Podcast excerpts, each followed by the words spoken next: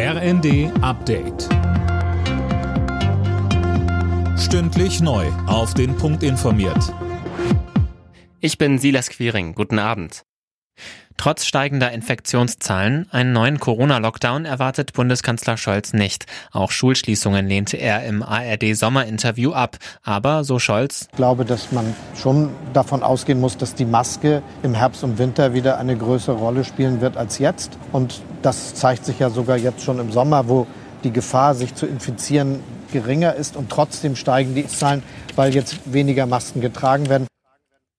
Mit Blick auf die steigende Inflation stellte Scholz weitere Entlastungen in Aussicht. Konkret wurde er dabei aber noch nicht.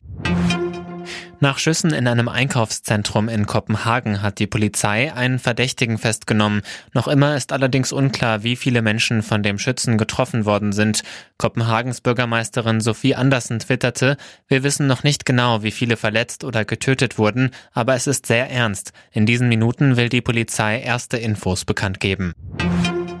Die russische Armee hat die ostukrainische Stadt Lysychansk vollständig erobert. Die ukrainischen Streitkräfte haben ihren Rückzug verkündet.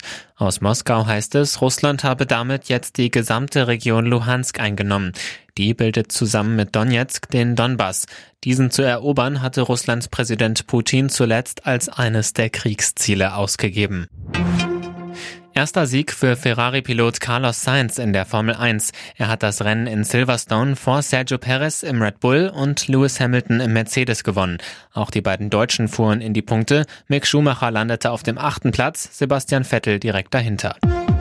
Alle Nachrichten auf rnd.de